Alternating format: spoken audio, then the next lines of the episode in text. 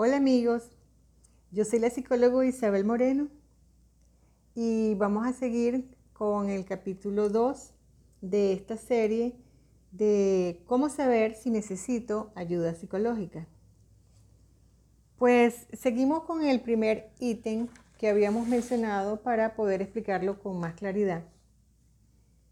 Y mm, esto habla sobre que estás preocupado por la salud, los desarreglos y las funciones corporales. ¿Ok? Si, si tú estás trabajando bien en ese aspecto, deberías de estar contento y tu mente debería trabajar bien y no tener temores sobre tu salud. Pues en este caso que nos ocupa, estamos viendo algo que nosotros en psicología llamamos trastornos eh, por somatización o lo que todo el mundo conoce por hipocondría.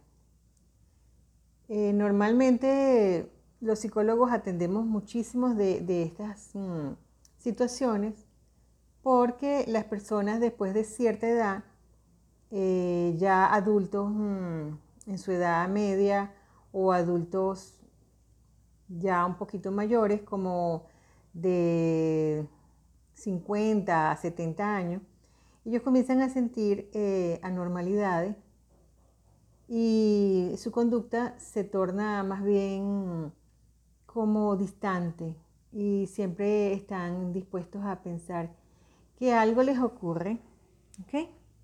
Y esto es importante que lo analicemos porque muchos de nosotros tenemos papás o tenemos a una abuelita, un abuelito, que siempre tiene algún tipo de dolencia, se le realizan todos los chequeos médicos y resulta que no tiene absolutamente nada. Normalmente estas cosas eh, comienzan a suceder porque no tienen suficiente atención con la persona o la persona siente que no le están ayudando correctamente.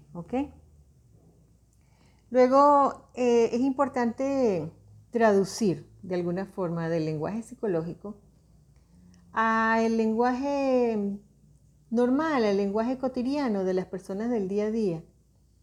Eh, esto nos dice que que sí hay presencia de síntomas físicos y estos síntomas físicos sugieren una enfermedad médica. Pues de ahí es donde viene el término somatomorfo, ¿ok?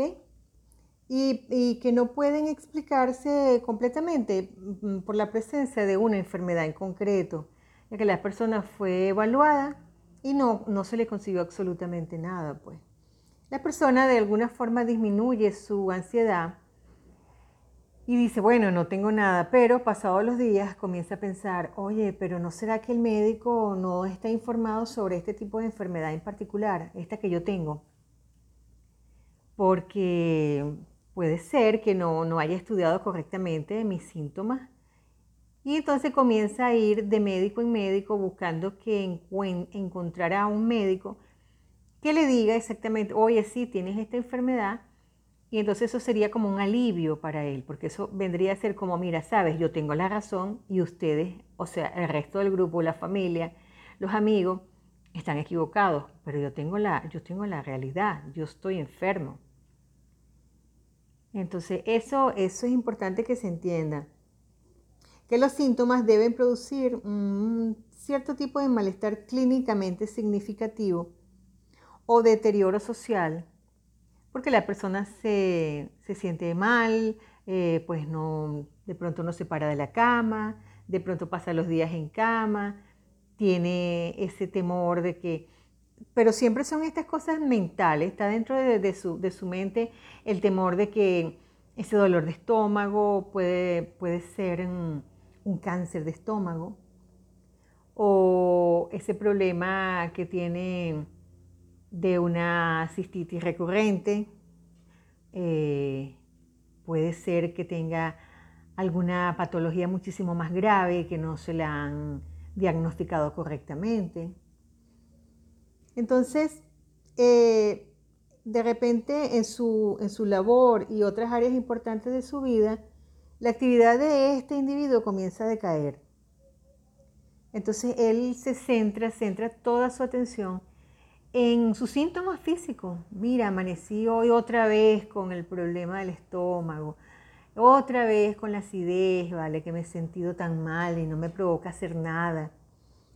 Entonces, bueno, muchas veces las personas mm, que están a su alrededor eh, piensan que son estos trastornos son ficticios y, que la persona lo que está es llamando la atención y que son de simulación, está simulando, pero no, la persona está sintiendo, está sintiendo su malestar.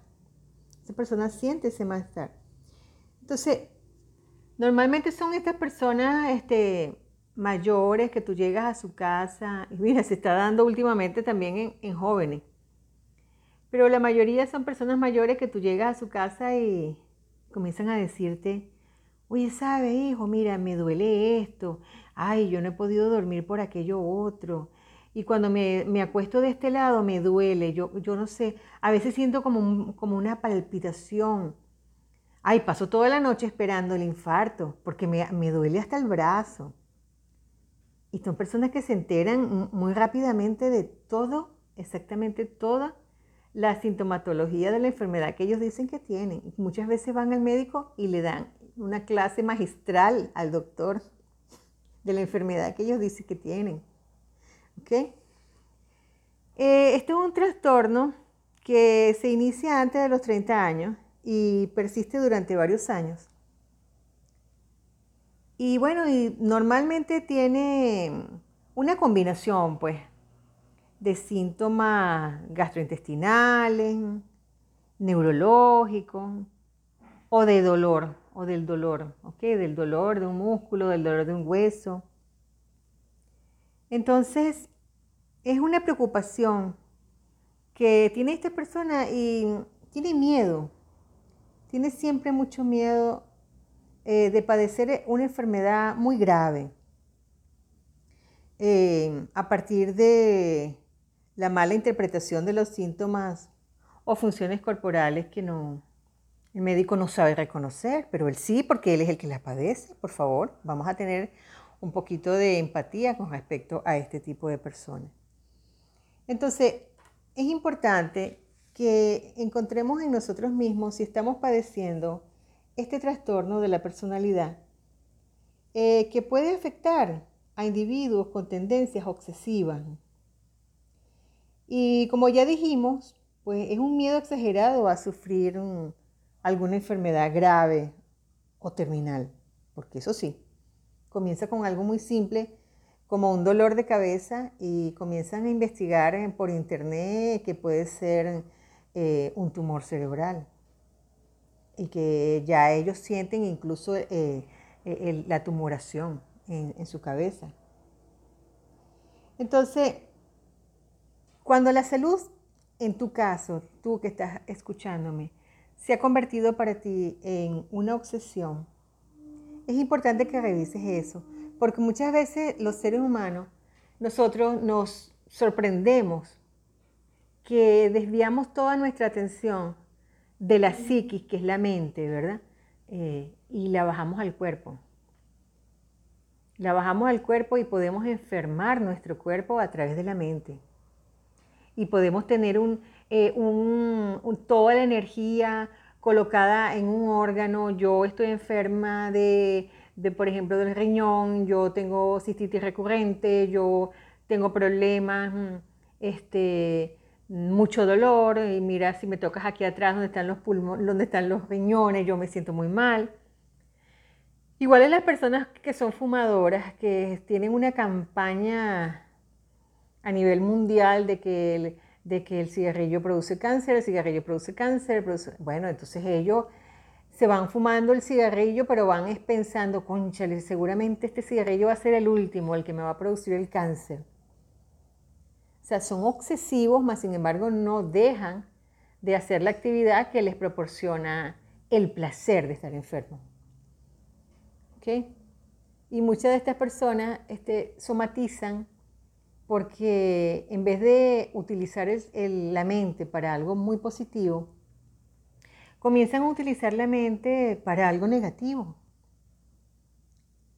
Y siempre están pensando en que están enfermos, en que están enfermos y que las personas tienen que reconocer su incapacidad. Y depende del órgano que les afecte, eh, ellos van estudiando poco a poco qué es exactamente lo que tienen. Entonces, en, el momento histórico en el que estamos, con lo de la pandemia, Muchas de las personas sienten o piensan que, bueno, tienen un poquitico de dolor en la garganta y se aclaran la garganta varias veces al día y van diciendo, no, pero esto puede ser el coronavirus, sin lugar a duda, esto es coronavirus.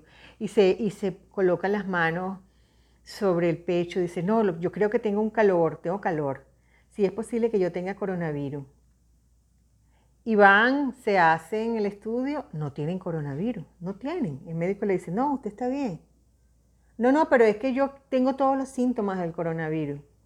Y se aísla y, tiene el terror de haber contraído la enfermedad y se acuesta y suda porque se pone tres y cuatro cobijas encima y está diciendo yo tengo coronavirus, yo tengo coronavirus. Es que yo tengo, porque yo tengo todas las características, yo me leí todos los síntomas, yo los tengo toditos. Y resulta que no tienen nada. Nosotros los psicólogos a este tipo de situación le decimos depresión por hipocondriasis. Y ahora en el DSM5 aparece ya no la palabra hipocondría, hipocondríaca, sino trastorno somatoforme. Entonces es importante que se entienda que la persona está sufriendo, que la persona necesita atención, que la persona necesita de la empatía de su grupo, si tú estás involucrado en un, problema como este, piénsalo, medítalo. ¿Será que yo necesito hablar de mis problemas? ¿Será que yo necesito psicoterapia de verdad? ¿Será que yo necesito ir a un psicólogo para que me atienda a esta situación? Porque la verdad sea, es bastante doloroso pasar todo el día esperando un infarto que no llega o estar todo el día viendo que si tienes un problema, un trastorno intestinal, se te aflojó un poquito el estómago, entonces no, eso es, eso es cáncer, eso es cáncer de estómago. Esa ansiedad, esa, esa, esa pena que sientes hacia ti mismo, se manifiesta en tu familia. Tu familia también siente la necesidad de, de, alguna forma, em, ayudarte, consolarte, sentir empatía por ti. Em, en este punto quiero pedirles disculpas porque yo vivo en una calle muy transitada y si ven el paso de alguna ambulancia o si ven que hay un, animalito, un perrito que se, se animó a, lanzar su, serenata mientras yo estoy haciendo estos tips. Pues bueno, es parte del proceso de, ser espontáneo, y de querer ayudar a las personas. O sea, tomándome un tiempito, eh, me siento y, y hago estos videos para ustedes para que se den cuenta de que pueden recibir ayuda, que la ayuda existe, que usted tiene que ver cómo hace para solucionar lo que usted tiene dentro de su mente. ¿Ok? Que pueden ser ideas delirantes, porque esas son ideas que se meten en su cabeza y, van deteriorando las relaciones familiares que usted pueda tener, relaciones familiares, de amistad, laborales o relación con usted mismo. ¿Ok? Y lo más importante es que usted esté bien con usted mismo. Ayuda hay. Busque ayuda. Solamente las personas inteligentes buscan ayuda. Pues por aquí me despido, esperando que tengan buenas noches, buenos días, buenas tardes según el horario en que estén escuchando este, este, estos tips y espero que mediten con respecto a lo que les estoy comentando.